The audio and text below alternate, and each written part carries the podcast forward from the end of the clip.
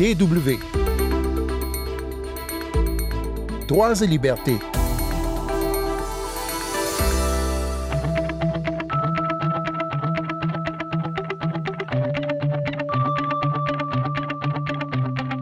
Cette semaine, nous parlons de deux thèmes très différents. Un nouveau label qui doit aider les consommateurs à éviter le gâchis et les dépenses inutiles pour les appareils électroniques. Et puis Human Rights Watch qui reproche aux autorités rwandaises de réprimer systématiquement les voix jugées dissidentes.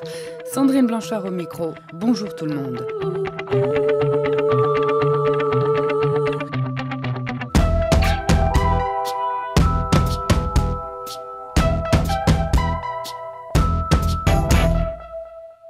L'ONG de protection des droits humains et Human Rights Watch dénonce la répression par les autorités du Rwanda des personnes qui critiquent le gouvernement. Cette répression vise essentiellement des journalistes, des militants de la société civile, des youtubeurs et bien sûr des membres de l'opposition politique. Selon Human Rights Watch, le pouvoir n'hésite pas à recourir aux intimidations et parfois à la violence pour museler la liberté d'expression. L'ONG, qui dénonce aussi le manque d'indépendance de la justice au Rwanda, n'avait pas obtenu de réponse des autorités au moment où nous enregistrons cette émission. Pour parler avec nous de ces abus, Louis Mudge, directeur du bureau de Human Rights Watch pour l'Afrique centrale. Les autorités judiciaires au Rwanda euh, poursuivent des membres de l'opposition, journalistes et commentateurs pour euh, leur discours et leur opinion. En 2020 et 2021, Human Rights Watch a suivi plusieurs procès lors euh, les autorités judiciaires ont engagé euh, des poursuites pour des motifs politiques et entretenu un climat d'intolérance à l'égard de la dissidence. Quels sont les arguments les plus fréquemment avancés par les autorités rwandaises pour euh, poursuivre ces personnes? Les autorités rwandaises accusent suivant euh, ces personnes de créer euh, une opinion hostile du Rwanda ou bien de, tenter d'inciter les gens contre l'État.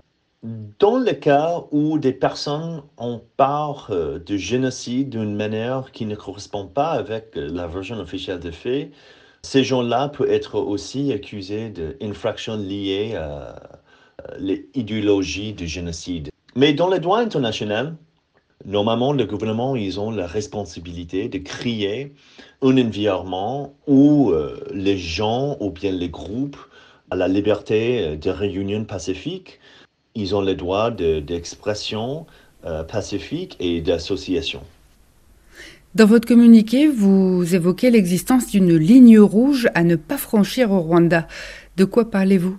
Depuis 1994, euh, euh, parler des crimes commis par le, Front patriotique rwandais, ça veut dire le FPR, au pouvoir après le génocide, ou bien tout simplement de, même commémorer les Hutus tués pendant le génocide, c'est perçu comme euh, une ligne rouge à ne pas franchir au Rwanda.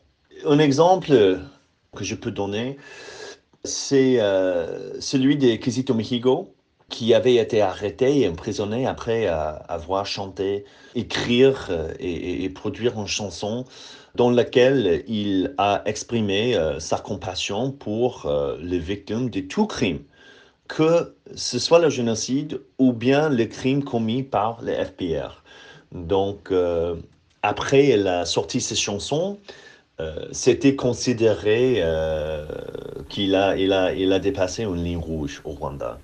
Pourquoi est-ce que vous parlez de poursuites abusives portant atteinte à la liberté d'expression? Bon, les autorités judiciaires rwandaises, selon nous, ils n'ont pas l'indépendance nécessaire pour défendre et protéger la liberté d'expression conformément au droit international, ces personnes euh, injustement emprisonnées euh, devraient être libérées immédiatement et sans condition, selon nous à Human Rights Watch.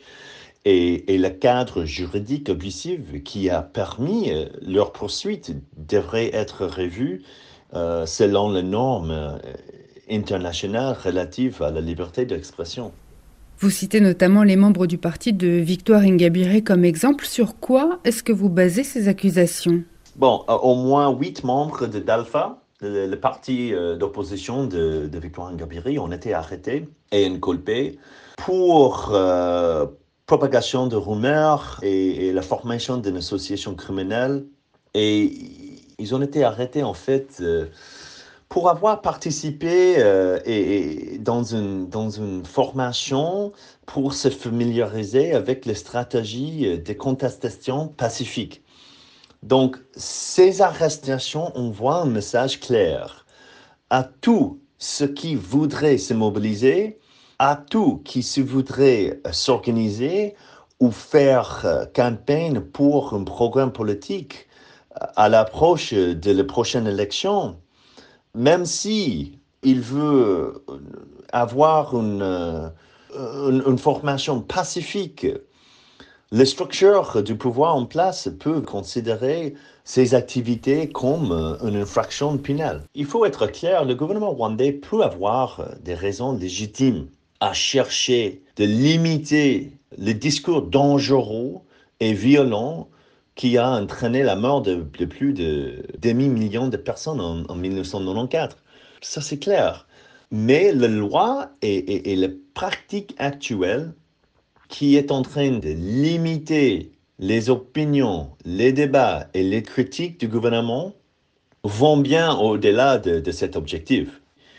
Donc, alors que le Rwanda est en train d'intensifier ses efforts pour euh, combattre l'idéologie du génocide, ça sera nécessaire d'assurer que le Rwandais puisse exprimer pacifiquement leurs euh, revendications légitimes euh, concernant les génocides et les périodes, qu'on peut dire, les périodes post-génocide. Et pour finir, quel appel est-ce que vous lancez aux autres pays? Comme le Rwanda est en train de se préparer à accueillir euh, en juin prochain la réunion de, chefs de gouvernement de, Commonwealth, la communauté internationale a le devoir de prendre position et faire pression sur les autorités rwandaises. Euh, il faut aussi demander euh, la libération immédiatement et l'abandonnement euh, de toutes les charges contre euh, les membres de l'opposition et aussi les journalistes et commentateurs de YouTube qui ont été l'objet de, poursuites abusives. il faut aussi demander les autorités d'ouvrir des enquêtes crédibles, indépendantes et transparentes sur les décès et les despérations suspectes des de opposants ou bien sûr les acteurs de la société civile ou, des journalistes et, d'engager de, des poursuites contre les personnes euh, qui en sont euh, responsables.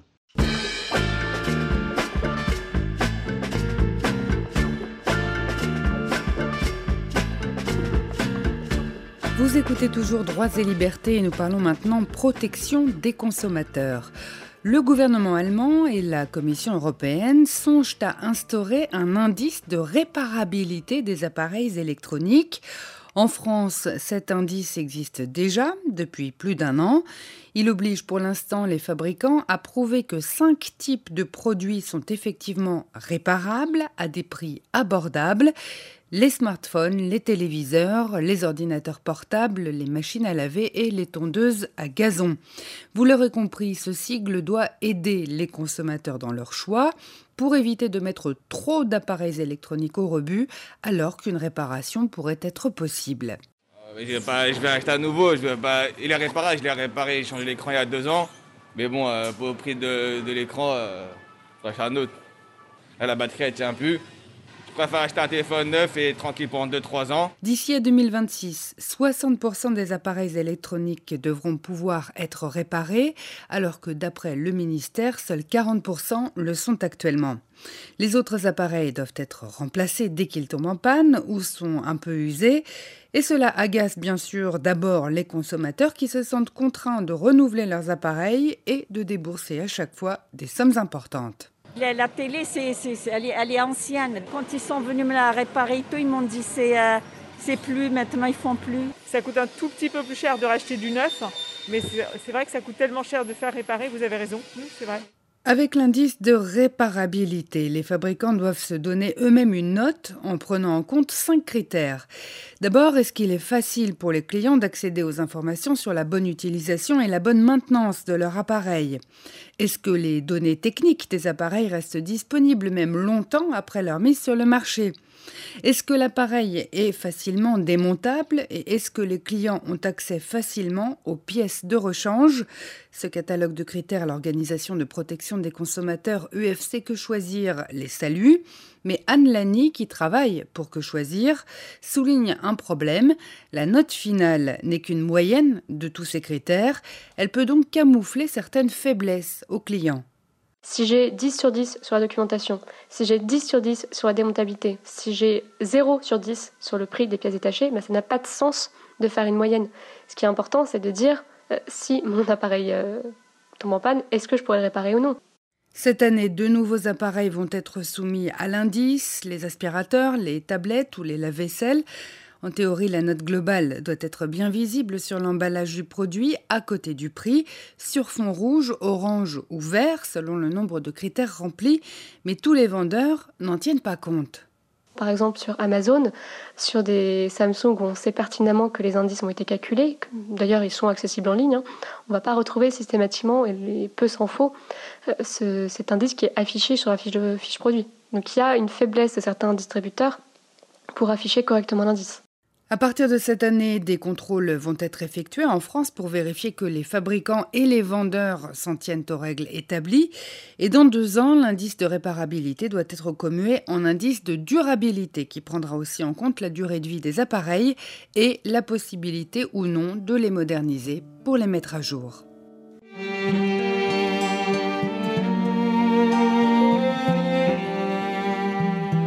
C'est la fin de ce magazine. Merci encore à Louis Mudge de Human Rights Watch et à Julia Boruta pour les sons de France. Pour euh, podcaster cette émission, allez sur notre site internet www.com français à la rubrique Nos podcasts. Rendez-vous la semaine prochaine et d'ici là, ne lâchez rien.